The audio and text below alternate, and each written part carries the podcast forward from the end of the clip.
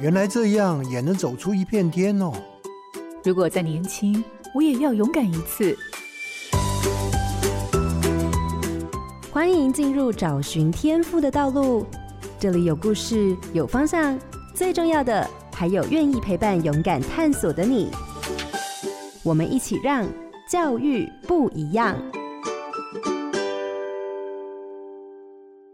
我是蓝伟莹。一堂专题研究的课程，竟然会让数理资优生发现自己真正适合的是文组的课程。你相信吗？学生花越多时间在专题研究上，课业的表现竟然还会更出色哦。荧光焦点，高中专题研究。提到在台北的立山高中，大家一定会想到以专题研究为方向的课程设计。其中关于生物科，甚至拿下了破百座的奖项。这样的教学方式也呼应了一零八课纲中强调的探究实作。又到连过去在大学或者是研究所才会学到的研究方法，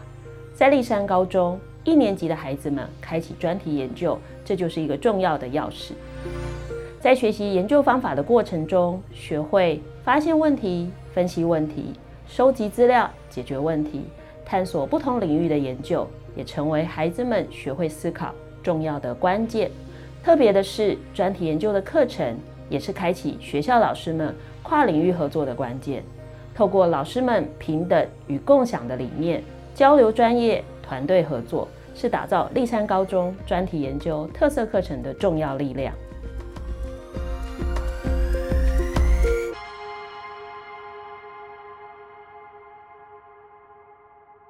各位好家庭联播网的听众朋友，大家好，欢迎收听《教育不一样》节目。本节目每周六上午八点在好家庭联播网、台中古典音乐台 FM 九七点七、台北 Bravo FM 九一点三联合播出，还有 Podcast 上也可以听到哦。我是安伟莹，今天要进行的是高中不一样的单元，要跟大家聊聊专题研究在高中的实践。节目中邀请到的是台北市立山高中的柯明树校长。校长早安，伟莹早，各位听众早安。专题研究听起来马上就会联想到研究所的论文，这么严谨跟深入的研究，在高中真的能操作吗？其实新课纲上路之后，许多学校都提供了相关的课程。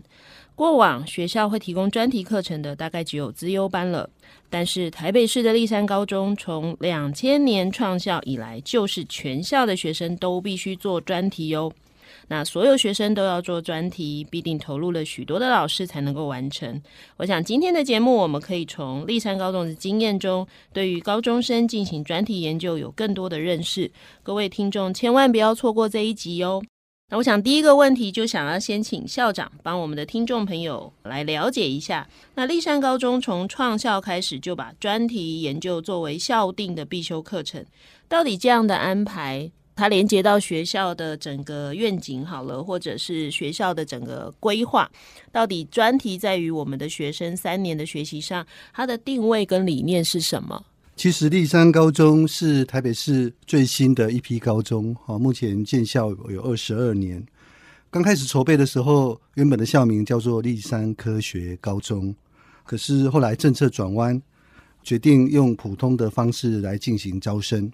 啊，但是学校我们这边还是把科学的教育啊当做学校的呃发展的特色，所以我们保留了研究方法与专题研究的课程。那我们希望透过这样的一个课程的安排，培养学生问题解决的能力，因为在过去强调科学的学习，通常都会偏重到知识面。好，我们希望借由研究法跟专题这样的课程，培养学生科学探究的基本的能力。其实最后的目标还是希望回到生活上，同学借由这样的学习，能够用科学来做处事的判断。这样听哦，我怕听众会误会说，嗯，那所以要念科学的才能念立山高中吗？因为就我知道，其实立山的专题不只有科学嘛，好像人文社会或甚至像科技的也有。那这个部分呢，跟原来的创校不一样吗？还是说，事实上刚刚校长提到的科学跟我们以为的不是同一种呢？好，是的，呃，因为早期在设校的时候，确实比较偏重自然科学，但是我们强调的科学，并不是知识本身，好，我们强调的是科学的方法跟科学的态度跟精神，好，我们希望透过这样的课程，能够培养学生啊，怎么去做观察调查，啊，如何去做分析思辨，好，甚至去做假说实验，最后能够论证建模，甚至发表自己的研究成果。好，那这样的一个课程的安排，它不是受限于某些学科。其实社会领域，社会科学也是科学。好，它可以用呃问卷的的分析法，或者是一些资料的收集，啊，也可以做科学的一个研究。好，所以我再度的强调，其实我们讲的科学，并不是科学知识本身，嗯，是听起来比较是用科学的方法做一些比较严谨的研究。好了。那当然，就像我刚刚节目一开始说的，因为只要一讲到研究啊，如果听众朋友自己有过往的经验，也许会马上联想到的是自己做硕士论文或博士论文，那就很可怕了。因为哇，我的孩子在高中竟然就要做这样的事情，校长要不要跟我们说说看？也许不是我们想的这个哈，就是到底高中生在学校做的专题会有哪些类型？真的这么学术吗？还是其实不完全如此？好的。其实立山高中这样的一个课程呢，我们的开课的老师呃，其实都是学科老师哈、那我们配合学生的性向发展的需求，我们其实包括物理、化学、生物、地科、数学、生活科技、资讯啊，甚至历史、地理、公民、国文、英文哦。我们总共开了十一个领域的课程。那因为有十个班级，我们有开了十五组的课程的一个选修，让同学们来选。那其实我们课程的目的，哈，不见得要做多么了不起的发现或者是研究。我们是希望，啊，学生能够对生活有感，对周遭的环境有感，然后能够去观察、思考，啊，发现问题，而且最后能够透过科学的方式去解决。好，所以课程的目的是希望透过这个课程，学生能有解决问题的经验。嗯，好，而不是说。去走研究的路线啊，嗯嗯，所以并不见得要做到多么了不起的研究。嗯、像我刚刚提国英文，那我就好奇了哈，是 因为我觉得讲到科学研究，大家很容易想象啊，就是进实验室嘛，哈，然后写出一些感觉好像比较学术性的文章。那我先不管科学这一块。校长要不要跟我们谈一谈？因为一般的听众大概对于专题要跟国文、英文连接，或甚至历史、地理、公民好了，或科技好了，可能我们都很难去想象它出来会是什么样的作品。那就以国文来说，像能不能稍微分享一下？比如说大概有哪一些原来它都可以当做专题？是我们的专题哈，其实我大概可以把它分成三类了哈。一个当然就是自然科学类哈，它就是它比较重重视的是探究哈。社会科学当然，我们讲科学，大家应该也都还可以接受。可是国文、英文确实哈，我们走的也许它不是问题导向的，它是主题式的。好，他们也做专题，好，那它就会比较偏向，比如说是创作啊，或者是整个文献的收集哈，这些的一些比较。那甚至做的面向，还有甚至呃做旅行文学等等，好，它就是做主题式的一些研究，所以。呃，为什么会会在我们的这个科学专题里面会有国文、英文这样的领域？因为确实我们是聚焦在学生的需求上。当学生进到立山来，他探索之后知道他的性向是人文方面的，我们应该也要提供相关的课程，好让他来进行选修。那我举例子好了哈，因为之前我其实像我自己。呃，学生的成果展演的时候，我自己是比较喜欢去看人文方面的，好，因为他真的确实，他你会发现，哎，比较有趣。因为第一个他趣味性，第二个他其实真的很生活化。我我举例哈，像之前也有学生，他真的就是呃研究金庸小说里面的这些呃女主角啊，怎么不研究男主角 啊？就是他就是找他自己有兴趣的主题，他就是把他的各种女主角，他去做了一些比较，他们的。个性啊，这些等等，我觉得都是还蛮好的一个、嗯、一个作品。是对，哎，对我们突然很想岔出去问说，所以他的结论呢？就比如说金庸的女主角会不会有一种 prototype，就是？它有一种基本的典型，就是哎，会不会是有哪几种类型？因为我突然想到的是，嗯，我就马上会联想到女性主义。好了，你那天你校长有听到完吗？我我是看他们的作品，我以为校长有没有认真听到？我是看一下他们的作品，所以很有趣，就对，对。我觉得这个是很有趣，因为自己本身也喜欢看小说，哎，就会觉得很有感。除了这个，像社会科学的也是啊。你会发现他们其实这些议题反而比我自然科学的呃更亲近。像他们地理的，他们有做经济地理的，嗯、他就把学校周遭的 Seven Eleven，他去研究他们的销售量，研究他们的那个生意哪家好哪家不好，嗯、哪家的原因是什么，就把学校周围的当成研究的主题。是，好，所以我觉得这个东西其实是很生活化，而且蛮有意思的。嗯如果是这样啊，像刚刚校长虽然只举两个例子，一个是孩子对于小说人物的分析，那或者是孩子们对于经济地理的这些，或者是区域的，或者是商业发展的这些的分析，好像做了这么多面向。那要能够支撑这么多不同的专题跟研究，老师们真的撑得住吗？因为我自己接触很多其他的高中啊，有一些高中老师很怕这件事，他觉得。学生如果要我来问我，我要指导他，这东西我自己都不会，我怎么指导他？所以他们就非常排斥这件事情。那我好奇的就是说，丽山的老师真的都有能力做这件事吗？还是他们用什么样不同的方式来面对这样的事情？其实像我自己在丽山二十年哈，那我们确实刚开始有很多的老师们是很畏惧这样的一门课程。因为它跟我们一般传统按着教科书哈去教授课程，它其实差异性蛮大的。学生的问题会一直丢出来，好，你变成一直得去解决。那我觉得这个课程是好的，原因是它对校园文化、对老师的心态是好的。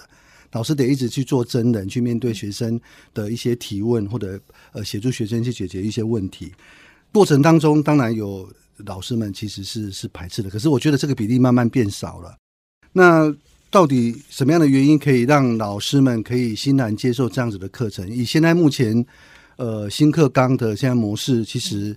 普遍上大概都是可以接受了哈。但是打从心里是不是喜欢这个课程，我们就不清楚。但是我自己是觉得，老师一定要打从心里喜欢或者是认同这样的课程，他这个授课的成效才会好。你如果只是被动的敷衍去把这个课章只是上完，它其实效果跟成效一定是不彰。好，那以丽山的经验来说，怎么样让这样的一个课程能够延续？哈，有几个部分哈。一个部分当然有争取到一些课程计划的支持，长时间下来，老师们彼此的社群的真人，我们有这个校定课程的这个社群，有做经验的分享。那第二个就是我们有研发了不少的教材，那这些教材都是 open 的，都是可以彼此做分享的。负责授课的老师，只要把过去同仁们的这些教材，再做过一些属于自己想要实施的模式的一些调整呃调整哈，其实就可以用来当做授课的一些内容哈。所以这样子的负担对老师来说，他负荷是比较可以做得到的。那第三个，在丽山我刚刚讲过，他设校的一些文化，因为我们早期就把这样的一个课程当做校定的课程。老师进来之前，其实你们发现都是至少都有硕士学位，都有做过研究，那也都在口试，在进这个学校之前都已经有认同这样的一个课程，才进到这个学校啊。所以这个比起一般的学校来说，他在呃接受跟认同度来说哈是比较好的啊，所以也会让我们这样的课程的推动会比较顺利。所以一个课程的推动，当然人很重要，因为人在第一线嘛，尤其是老师哈，有没有视野？去理解这件事情对于学习的重要性，这部分当然很重要。那另外一个当然也是家长们或一般学校好奇的是，感觉起来要能够带孩子做专题，学校好像资源要很够。我所谓资源很够是，比如说设备要很够，因为做科学研究嘛，或者是说，诶，我今天孩子们都要找资料，那我的载具就要够多，好，或者是电脑要够多。那我还听过学校说，我们的网络超慢。网络非常的慢，怎么办？哈，你看，光这种硬体设备，更不要说软体的，比如人力资源，比如说，诶，我到底有没有一些相关的外部资源可以协助啊？所以这样听起来林林总总，其实要能够实践这门课，其实很难。那学校从过去到现在二十二年嘛，累积这么久，到底这些设备或者这种软硬体的资源，是用什么样的方式去累积或者获得呢？不然怎么去支撑孩子的成长？其实这是一个很重要的一个过程哈，因为确实刚刚问到一个很重要的重点，就是说这个需要一个很大的一个支持系统，在这样一个专题的教跟学的平台上面，第一个它真的是需要有一个好的环境，第二个需要足够的资讯设备，还有很多的材料，那再来另外它需要有一些课程专家的进场，因为这不是一些固定的课程。那第五个当然就是亲师生的认同跟支持，才能够支撑这样的一个课程实施啊。那对于亲师生来说，哈，像家长这块，因为我是本身是从老师到社群的领头羊、行政呃教务主任哈，课程的一个主管到校长，过程当中我们就看到这样的一个过程，家长们的接受程度其实是不一的。早期我在当老师的时候，哈，那个学校家长座谈的时候，家长们其实通常会举手，因为他们会回去会反映说，诶，看到孩子。呃，就是把电脑打开，他们觉得孩子一开始开电脑就觉得他们要玩电动了，啊，都不让孩子玩玩玩电脑。好，那第二个，他们可能会觉得说，哎，这个考试又不考，好，为什么要这个课程？好，啊，甚至会建议说，能不能把它改成选修？好，啊，所以过程当中，后来学校慢慢有一些做法，我觉得是可以提供大家做参考的。比如说，我们办了相约在立山，好，当家长学生进来之前。我们跟家长先沟通这个课程的理念，好，现在目前是因为新课纲，呃，有所谓的课程学习成果，大家一窝蜂的要开专题啊，等等之类的。可是早期没有这个的时候，立山早在呃升学跟这个专题无关的时候，我们就来开了开了这样的一个课程。好，那原则原理其实我们的目标很简单，就是希望借由这个课程的过程，哈，学生可以有一些呃学会一些呃解决问题的能力，哈。那呃，整个的设备哈，其实这十几年来是是累积的啦，因为我们就积极的争取各项的专案计划，包括教育部的优质化计划啊，科技部的呃高瞻计划，以及我们自己教育局的呃领先跟前瞻计划。好，那这些计划提供了学校呃这一些呃相关的这些设备哈，实验的设备也好。还有整个空间的改善也好，其实对学校来说是帮帮助是相当的大，啊，但是当然也很辛苦啦，因为行政端得去除了原本的这些行政业务，要拼命写计划啊，对，还要写计划去争取资源，真的，嗯，这样真的不太容易哈。我以前常常在听人家讲，就是对立山的第一个印象，如果大家呃可以上网 Google 一下哈，真的开个车绕过去呢，就是有人跟我讲，第一个印象是开车经过以为这是美国学校。因为学校的整个环境的建制跟设计很不像台湾一般的学校，然后第二个呢，我也听过有去参观的老师跟我说，这设备是大学的设备吧？哈，就是有一些呃，真的还蛮好的设备，就大家就很怀疑说，台北市是不是给立山高中很多的经费？哈，但我觉得刚刚这样听起来就知道。其实这个学校能够支持孩子做这么多学习，其实是老师们很拼命哈，尤其是行政很拼命的找钱哈，就是想办法把学校的这些设备建制一点一滴累积下来去做出来的，好像也不是说故意做成一个，就是一开始在创校的时候也没有真的帮我们把所有，就是把这些东西都做到位哈。所以其实这样听起来真的是一个蛮辛苦的事情哈。但我又要讲第三个辛苦的事，感觉就是要逼校长不要做一样。所以我们第一个人很辛苦的事讲完，第二个就是设备资源很辛苦的事讲完，我觉得要讲第三个哈，因为传统上对于高中好像它还是不像大学这么自由。因为大学其实孩子有自主性啊，可以自己选课啊，你可以放心让他来来去去啊。可是如果看跟学校有关的介绍，就会知道，其实看起来每一个学生学的东西好像差异很大，所以这种学习其实还蛮个别化的。个别化当然就会出现一个，比如说空间可能就没办法一致。或者是像刚刚我们这样说，诶，孩子要做一些不同的东西，所以很可能在时间空间上都不是我们以前以为的，全班要坐在一个地方，全班一起做什么事情。感觉上在高中现场好像很少有这种弹性可以做这个事。关于这种高中制度上跟我们期待的个别差异化的课程之间的这个矛盾，学校又是怎么去处理的？是，这其实我想这个部分也值得跟大家做一些分享哈，因为。我们整个专题，它的课程内容是以问题解决为核心，所以一定是个别化的哦。每一个人或者是每一组，他做的跟跟其他组不一样，他他选修的领域也会不一样。所以，我们其实在实际的运作上，我们是下了一番的苦心。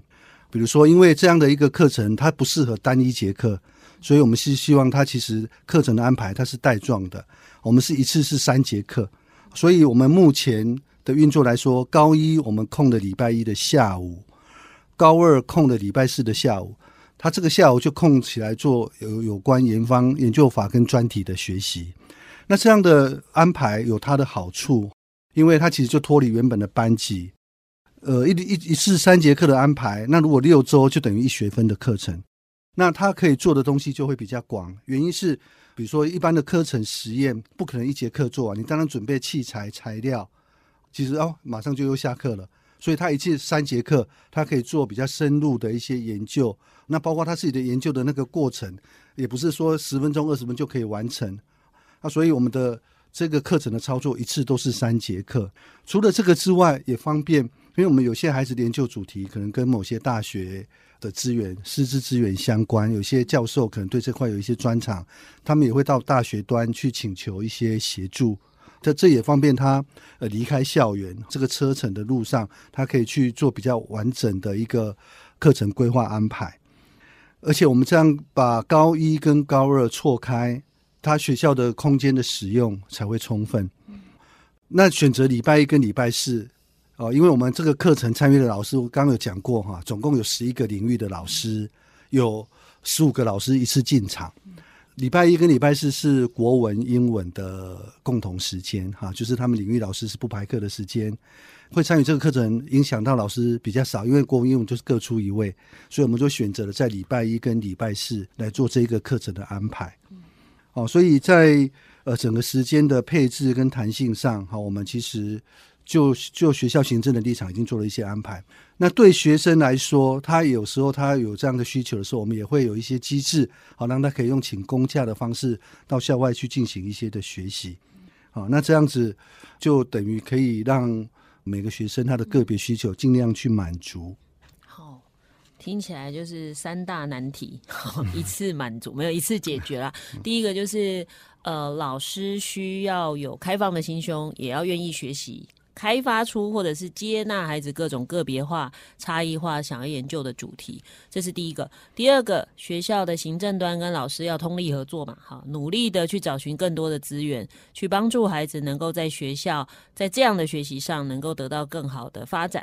第三个，那又要保持一定的弹性，而不是用我们好不容易想了一个这么好的课程，但是用制度来框限学生，这样好像就美中不足。所以最后一个就会变成是。呃，如何让制度变得有弹性？包含刚刚校长说的，老师们好像可以体谅嘛，哈，就你安排在呃被影响的科目比较少的人的时间，然后我们又可以同意学生好像整个去大学，就是可以到外面去大学去做公假。好，所以其实看起来这一件事要能够做成，其实好像不是这么简单的事情，哈，它其实需要方方面面都要思考的周详。所以第一阶段最后，我就想问一个比较尖锐的问题。多尖锐呢？这时候校长就要当坏人哈。那因为一零八课纲之后，真的蛮多学校都说自己有做专题，甚至校定必修也是专题。那呃，有的专题一个礼拜一小时，有的呃三年一小时，有的三年才两小时，有哈每个礼拜有的才三小时。但刚刚校长说，哎，学校好像花了非常多的时间，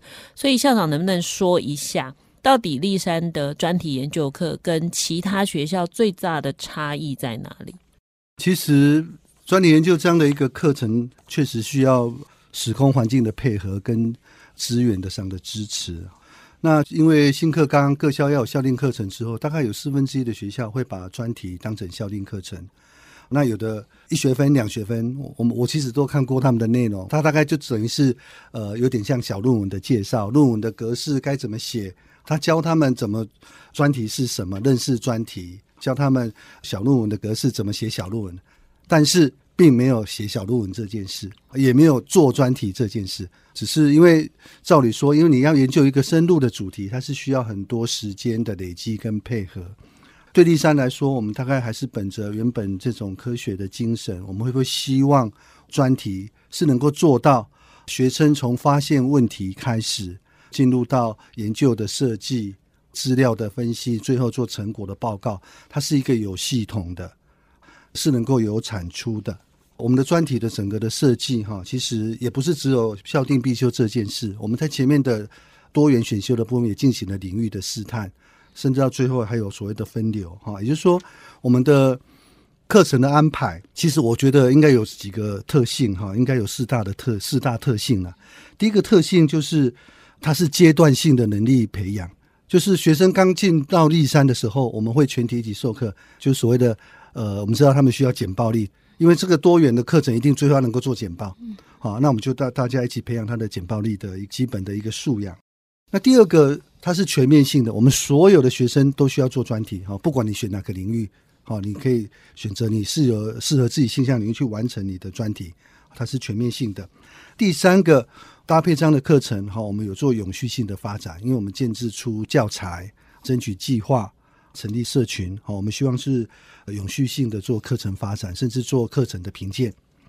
最后一个就是适性的自主选择，学生在过程当中哈，他选择领域做试探哈，然后呃选择自己最有兴趣的领域去做专题，他是可以选择自己想要做的，呃想要解决的问题。所以从一开始的把地基基础养成、基础能力的培养、试探探索、钻研、分流，那最后到大学衔接，他从高一到高三，它是一个系统性的一个课程结构。嗯。听起来就不是一个点状或很片面的一个学习，看起来学校其实在专题课，也许就像我前面讲的哈，这也许跟创校的理念是有关联的。所以刚刚校长讲了四个很重要的秘密哈，不知道大家有没有记清楚哈？就我们怎么样掌握这四个原则，也许不容易做，但可以试着看看，哎，原来我们可以怎么样开始去支持孩子的学习，但。我们大家很难想象说全校的老师都通力配合嘛，所以校长可能要讲一些真心话哈。就这样的学习安排，真的在校内都获得大家的支持吗？因为它真的不是一个容易的事情。呃，以现在目前的课程安排来说，哈，我们现在大部分的老师都有上这个课程的义务。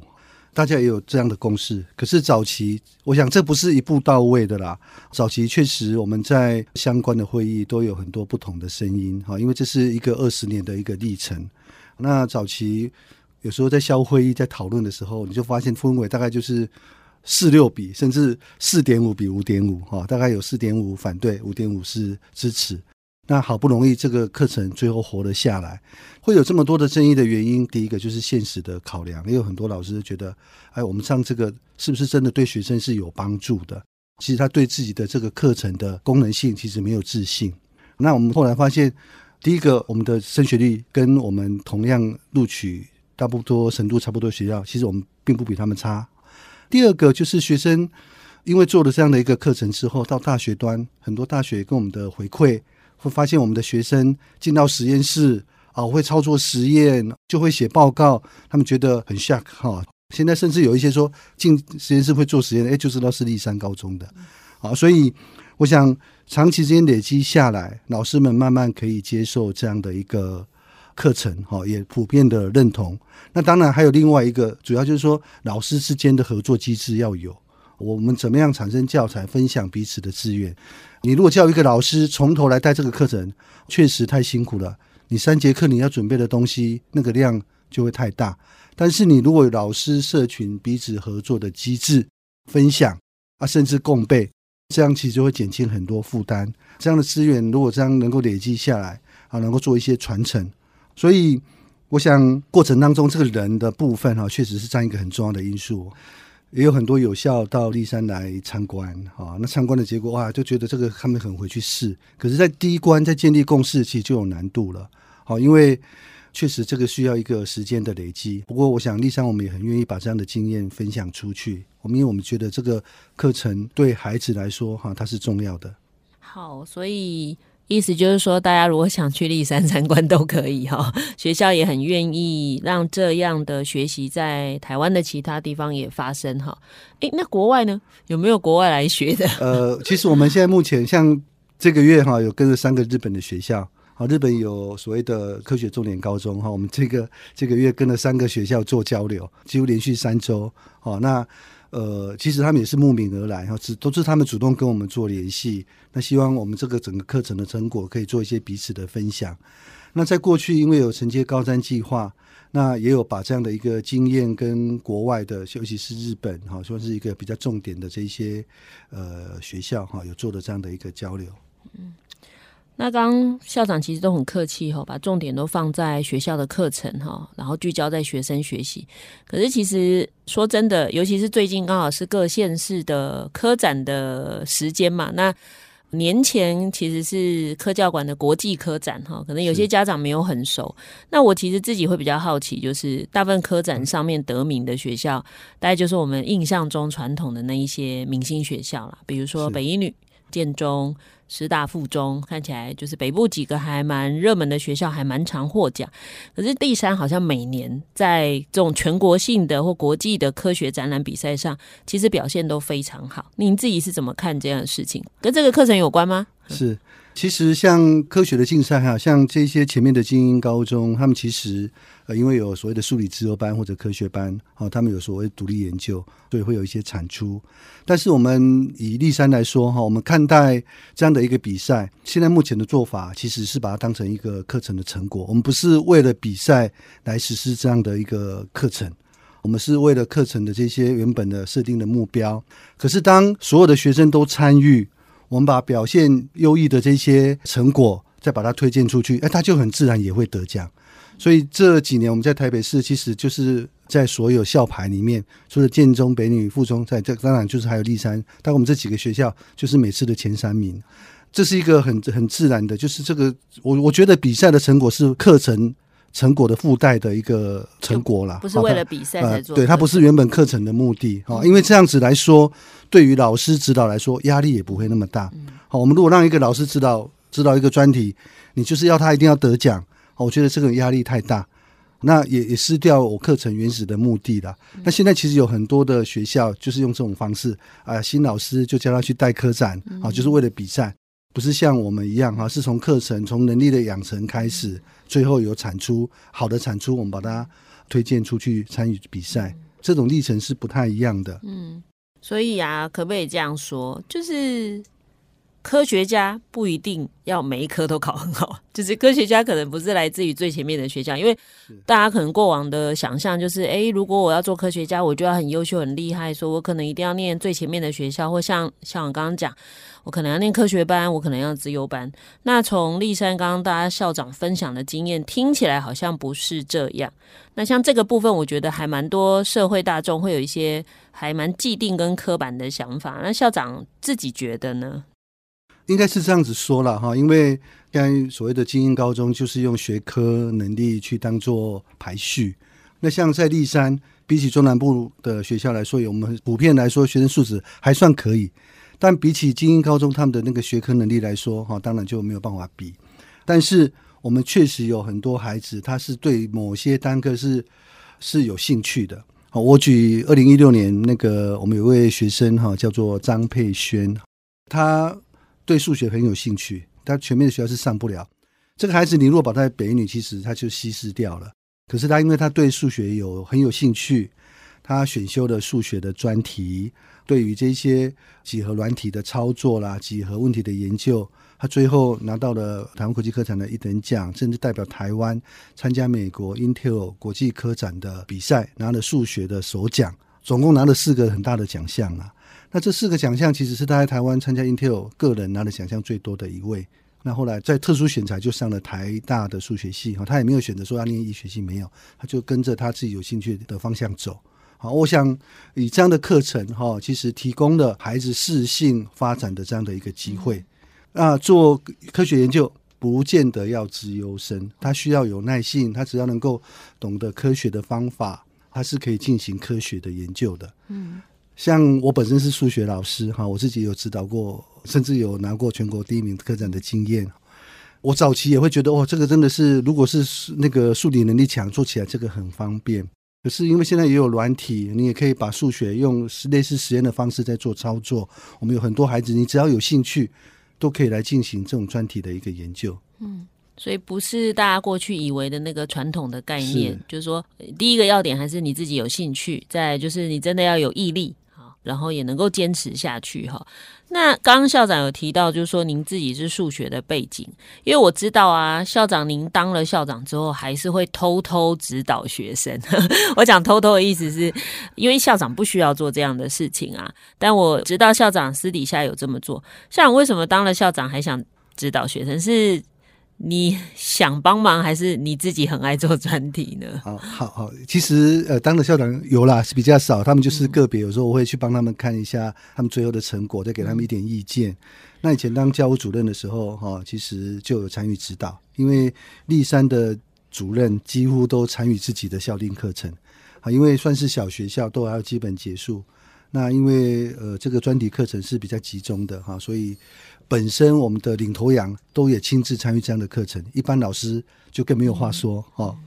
嗯。那我自己来说，我是自己是有兴趣的，因为我会进到这个学校来当老师，也是因为在国中那时候觉得，哎，指导科长其实很好，因为我们从事这个行业哈，早期我们都会诟病说孩子死读书啦，或者是说呃学非所用啦，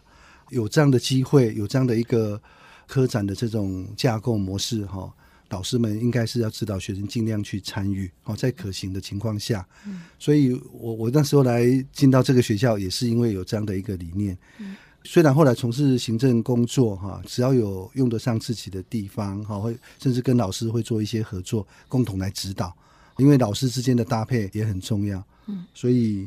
应该算是我的兴趣了。如果说对于指导这样做专题研究来说，嗯，就是回到做专题，校长才会。找回当老师的感觉，差不多是这个意思哈。那当然，刚刚讲的都是校内的啊。其实我相信听众里头有一些人也很喜欢，也很想要孩子做专题研究，或者是也很犹豫要不要让孩子做专题研究。所以校长能不能跟我们分享，就是假如高中或者是孩子自己的兴趣有这一类的学习，家长在这件事情上应该要怎么去看待？还有家长的角色是什么呢？是。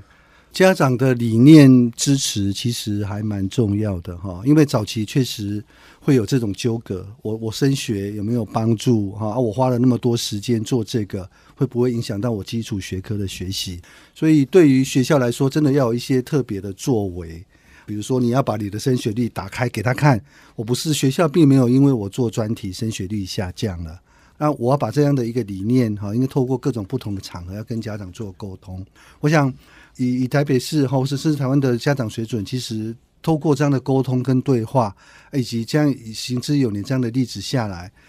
慢慢家长是可以做认同的。尤其新课纲其实也有朝着早期立山走的这个方向、这个理念在走。嗯、那对于家长愿不愿意支持孩子是做做这件事情，其实对孩子来说影响其实是还蛮大的了哈。因为有家长的支持，孩子是可以比较。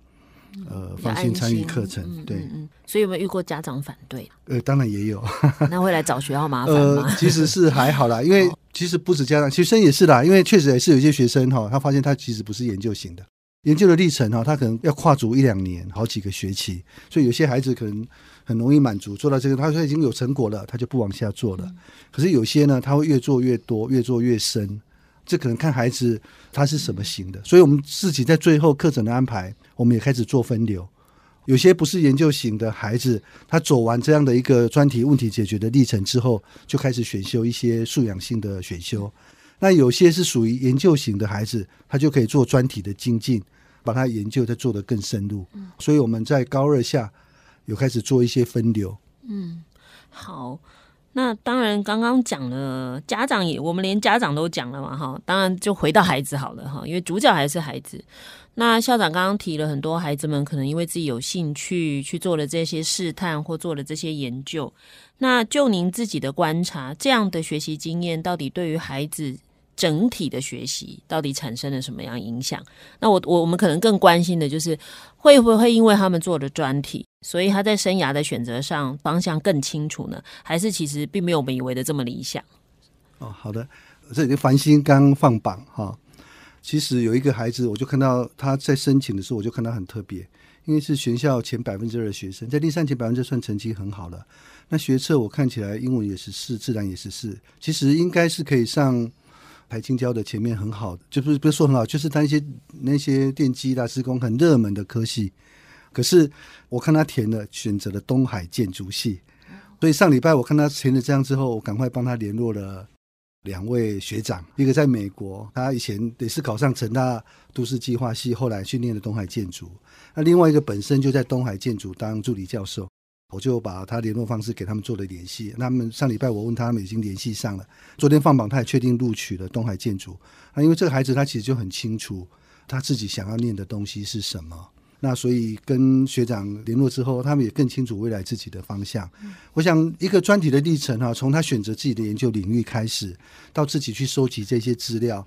自己去做分析，这样的一个习惯，他一定可以把它带到他自己的生涯规划里面。嗯，所以我想这个东西对孩子来说是有帮助的。嗯。那除了对生涯选择的帮助以外啊，当然就像刚刚校长说的，可能一开始有老师挑战你说，这又不考，学这干什么？然后家长又很紧张，花那么多时间学这干嘛？所以到底学习专题对于迁移到他其他学科学习啊，不管是国英数设置啊，或者是非考科的学科学习，有没有实质的帮助啊？还是它就是两件事呢？我我觉得自己是有帮助啦，因为这时候我很想又把我自己的女儿拿出来，虽然不是立三毕业的，不过她走的其实是立三的历程。嗯，因为我女儿念的是北女，不过她并不是数理制作班或者是科学班，说一定得做专题做研究的。但是她选了一个高专的课程，那里面有就是一个外聘的老师哈，问他们有没有人要做这个研专题研究，他就直接举手报名的。